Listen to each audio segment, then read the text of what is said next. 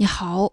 本期音频为您解读的书名字叫做《理解媒介》，它的副标题是《论人的延伸》。这本书的中文版大约四十万字，我会用大约二十分钟的时间为您讲述书中的精髓。我们接触的不同媒介如何深刻地影响了我们的生活？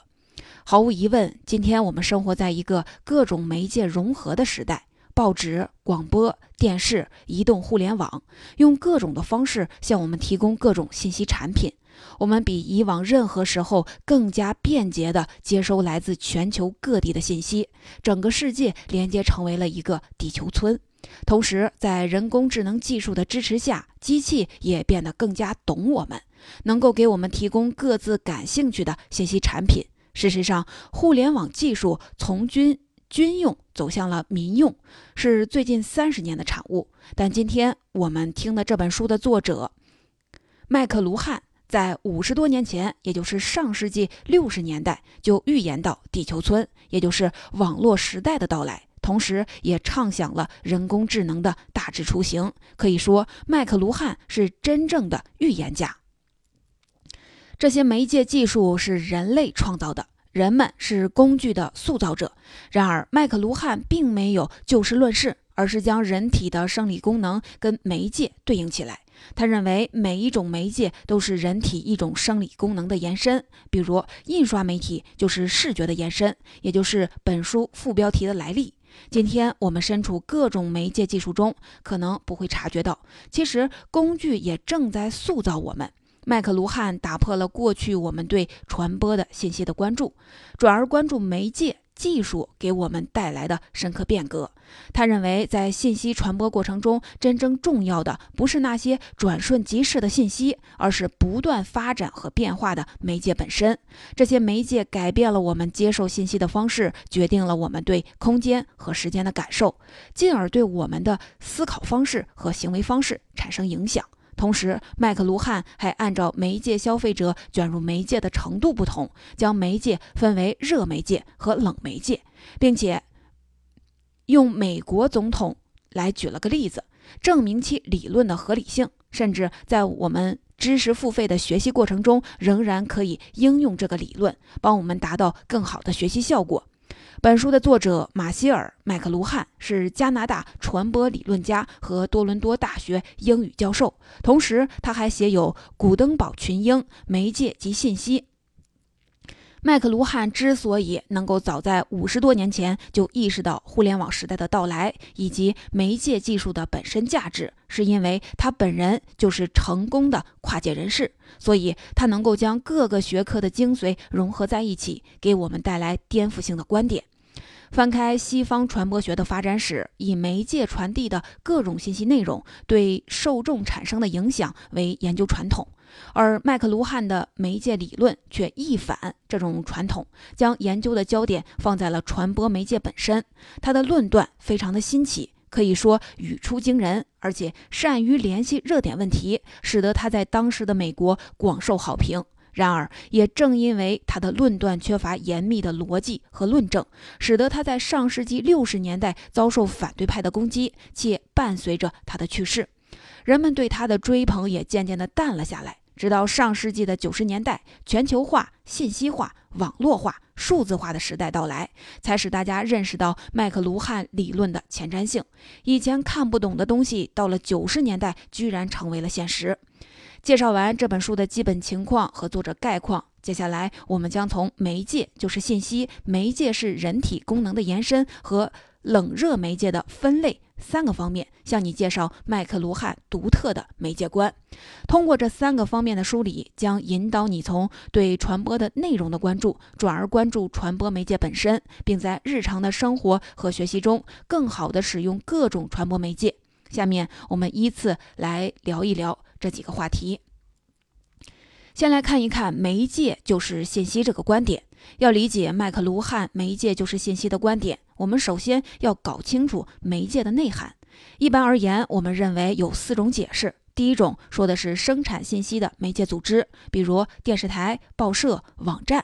第二种说的是信息的承载方式，比如电视机、互联网；第三种说的是媒介传送的信息，比如我们常说的电视的影响，指的是电视节目，也就是电视里的信息的影响，而不是显示屏、显像管等电子元件的影响。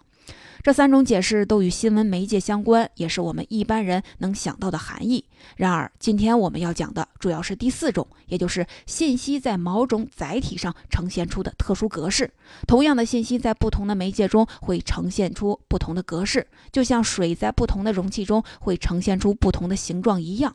麦克卢汉所说的媒介就是信息中的媒介，指的就是这种特殊的信息呈现的格式。我们每个人每天都在进行大量的传播活动，无论是面对面的沟通方式，还是通过报纸、广播电视、大众媒体来传播。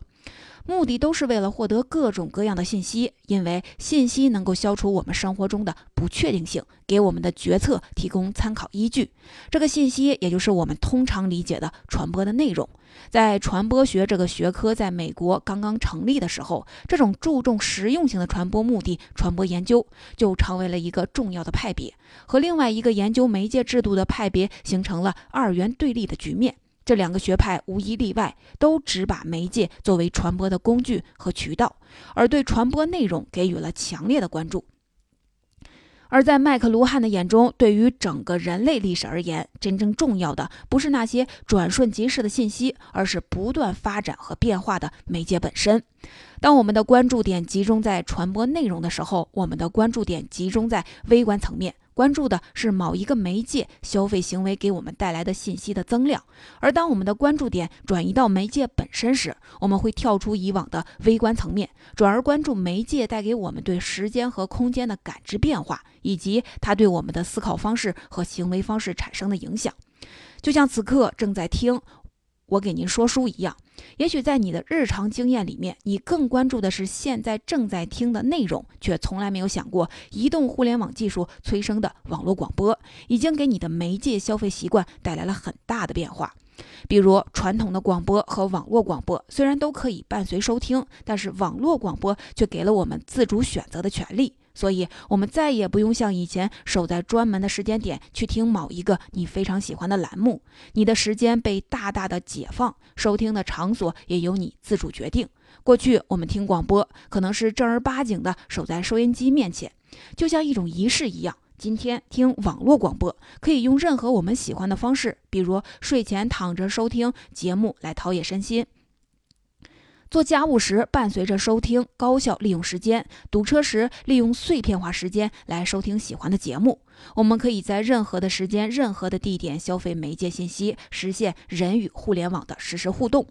麦克卢汉认为，以往大家将关注的眼光集中于传播的内容，也就是信息层面，是因为我们在工业时代习惯于将一切事物分裂和切割来看待。比如，在研究传播的经典理论里，大家津津乐道的是经验学派的传播模式，遵循着从传播者、传播内容、传播渠道到传播受众以及传播效果这样一个线性的传播方式，使得我们尤其关注传播内容和传播效果，对媒介本身的作用熟视无睹或者不那么重视。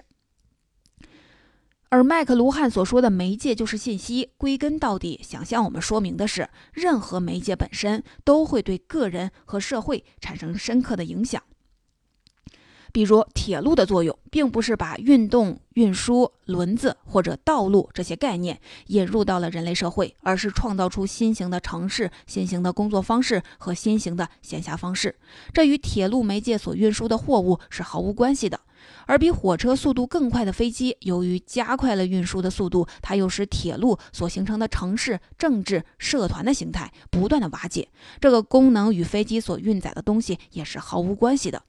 这就是今天我给您讲的第一个内容：媒介就是信息。在他的眼中，对于整个人类历史而言，真正重要的不是传播的信息，也就是传播的具体内容，而是作为传播工具和渠道的媒介本身。这些媒介改变了我们接受信息的方法，以一种潜移默化的方式，重新塑造了我们对空间和时间的感受，从而改变了我们的思考方式和行为方式。下面我们来说说媒介是人体功能的延伸。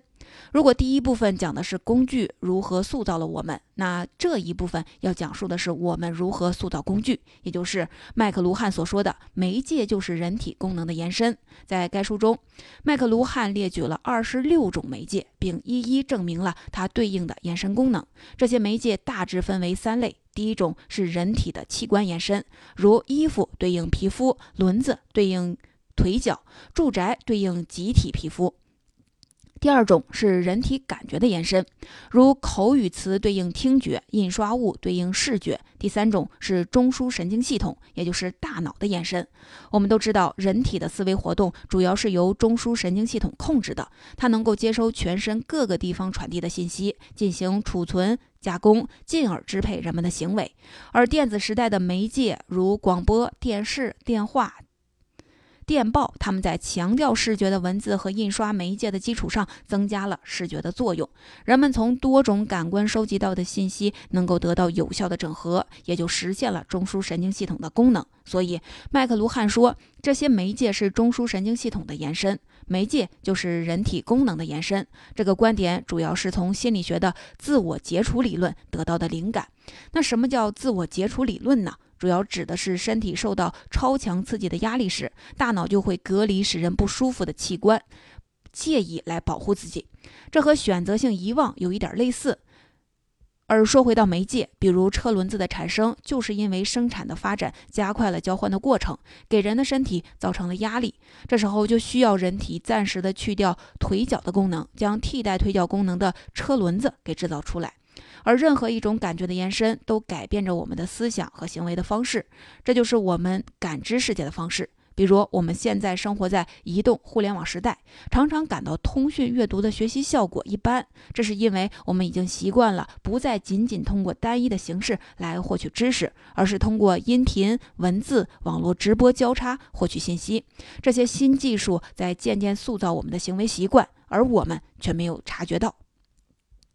媒介的变化对人们的组织方式、思维方式、行动方式都会产生持续的影响。比如说，麦克卢汉认为极为重视视觉的印刷术，就直接产生了民族主义、个人主义、宗教改革、工业革命等等。以印刷术催生的民族主义为例，我们都知道，印刷术的发明使得王权和教会力量发生了逆转，促进了宗教改革与文艺复兴的产生。基督教的精神体系解体为一个一个的独立的国家，这些国家为了巩固自己的统治，必然要向民众传达国家共同体的观。观念，而这个目标的实现，关键在于必须有民族的统一语言，尤其是标准化的书面语言文字。在整个过程中，印刷术功不可没。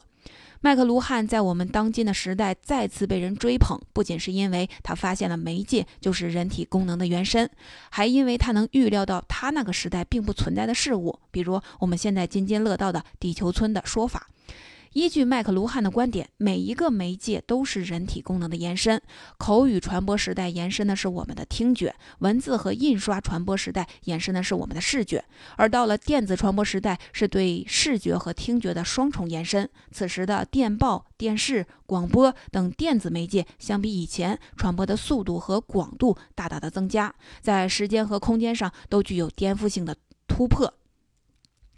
比如，世界上第一个广播现场报道是哥伦比亚广播的主持人爱德华·莫罗在1940年主持的。这里是伦敦，当时美国有三千万人坐在起居室内的收音收音机旁收听这个节目。精彩的解说和现场的炮火声让不在现场的人也能够身临其境，知道希特勒发动了闪电战，比利时、荷兰、法国相继的沦陷。虽然六十年代电脑技术还在研发阶段，但已经出现的电视、广播等媒介，让麦克卢汉意识到世界将重新成为一个部落大家庭，你中有我，我中有你，这就是我们现在常常所说的地球村。除了地球村，他甚至还预测到我们公认的下一代技术革命和人工智能时代的到来。在麦克卢汉的眼中，媒介对人体的延伸主要分为三个阶段。在第一个阶段，口语传播时代延伸了我们的听觉；印刷传播时代延伸了我们的视觉；第二个阶段，电视机等电子传播媒介同时实现了人体视觉和听觉的延伸，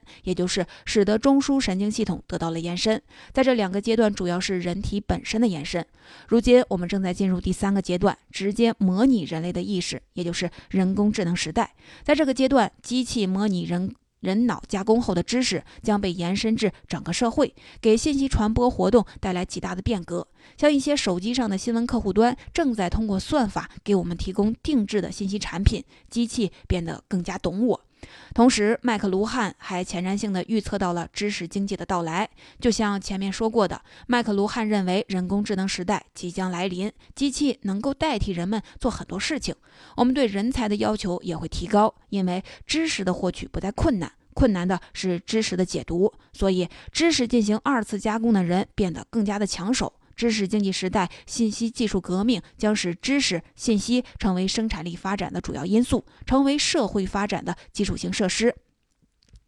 在这个时代，一切生产以知识为基础，所有财富的核心是知识，而不是土地、工厂等传统生产要素。第三产业将与第一和第二产业深度的融合，人们的所有活动将与知识和信息联系在一起。如同我们每个正在听书的朋友一样，都是信息时代的游牧民族，不断的通过各种方式采集和加工知识，进而为我们的生活和学习服务。这就是今天给您讲的第二个内容：媒介就是人体功能的延伸。在这部分，我们首先从心理学自我结除的概念，给大家讲述了媒介就是人体延伸的理论来源。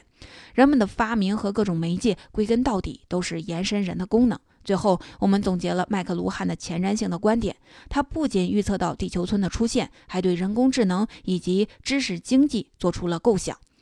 上面两个部分，我们谈了麦克卢汉提出的两个颠覆性的观点：一个是媒介本身就是信息，一个是媒介是人体功能的延伸。在这部分，我们来谈谈冷热媒介的分类。麦克卢汉根据媒介的使用过程中的不同特点，将媒介分为冷媒介和热媒介，目的是为了向我们说，媒介作为人体功能的延伸是如何发挥其功能和作用的。他认为，热媒介传递的信息比较清晰明确，接收者不需要动用更多的感官和思维活动就能理解。比如电影、广播、照片、书籍、报刊，这就是热媒介；而冷媒介传递的信息是少并且模糊，在理解的时候就需要更多的感官和思维活动的配合。在它的概念里面，冷媒介包括了电视、电话、漫画、谈话等等。如果我们用通俗的概念来表达，大家可以这样理解：热媒介就像我们平常在生活中接触的那些非常热情的人，很容易就与他们打成一片；而冷媒介就像那些非常高冷的人，需要我们费一番周折才能完成破冰之旅。在这里，麦克卢汉用了一种直观的方式为媒介分类，他的这种分类方式并没有好与坏的区别，而只是为了更清楚地阐明媒介的作用和影响。但是，冷热媒介分类理论也正是麦克卢汉所有理论中最具有争议性的一个。很多人认为，将广播看作热媒介，电视看作冷媒介就是不合理的。因为广播同电视相比，由于没有视觉的刺激，人们从中感觉到的信息不如从电视中接收到的信息那么清楚明白，所以广播属于冷媒介，电视应该属于热媒介。不过，一些支持麦克卢汉观点的人从当时的技术条件层面进行了了解。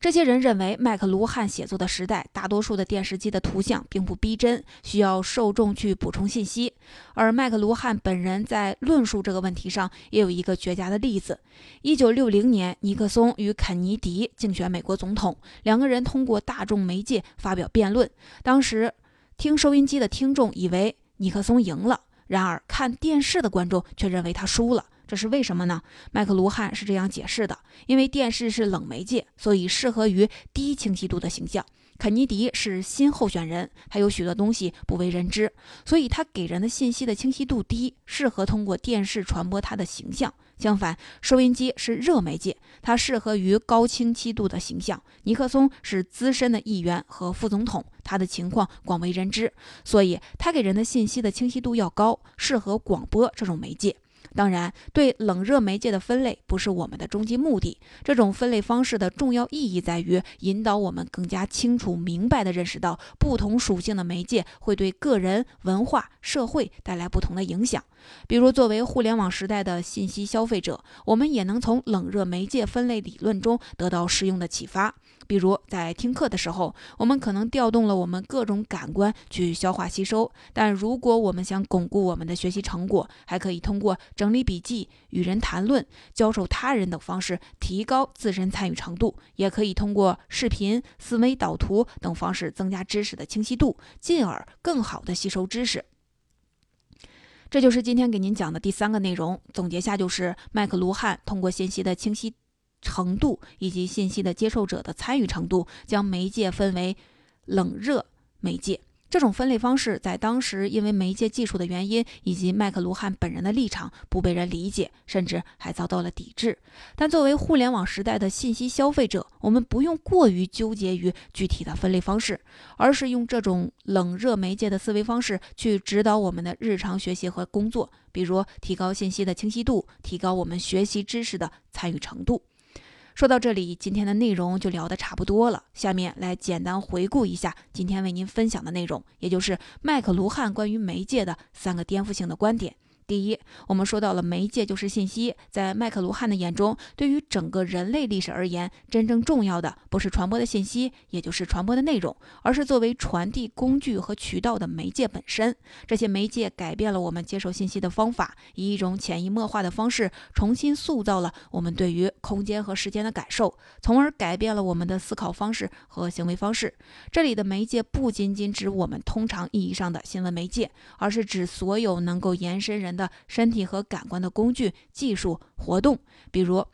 口词语、书面词、服装、货币、广告、电影、电话、电视。第二，我们说到了媒介是人体功能的延伸。在这部分，我们首先从心理学的自我解除的概念，给大家讲述了媒介就是人体的延伸的理论来源。人们的发明和各种的媒介，归根到底都是为了使中枢神经系统达到一种平衡。同时，我们总结了麦克卢汉的前瞻性的观点，他不仅预测到地球村的出现，还对人工智能以及知识经济做出了构想。第三，我们说到了媒介的冷热分类理论。麦克卢汉通过信息本身的清晰程度以及信息接受者的参与程度，将媒介分为冷热媒介。这种分类方式在当时因为媒介技术的原因以及麦克卢汉本人的立场不被人接受，甚至还遭到了抵制。但作为互联网时代的信息消费者，我们不用过于纠结于具体的分类方式，而是应该用这种冷热媒介的思维方式去指导我们日常的学习和工作，调动各种感官去更好的消化和吸收信息。最后，我们也要明白，作为一名终身学习者，还应该辩证的去看待麦克卢汉的观点。比如，电子媒介是麦克卢汉非常推崇的媒介形式，认为它能使人类的感官得到最大程度的平衡。而此前我们说过的“娱乐致死”，却呼吁人们警惕电视媒体将一切信息变成娱乐的附庸。两个人都是站在各自的角度去发现、表现观点。可以说各有千秋，但其实尼尔波兹曼的媒介就是隐喻，是麦克卢汉媒介就是信息的修正。两个人都在说媒介能有意无意地定义我们认知世界的方式，只不过尼尔波兹曼的批判意味更强。如今身处媒介融合的时代，既然不能逃避媒介对于我们带来的影响，那么思考如何更好地去应用它们，是我们必须面对的话题。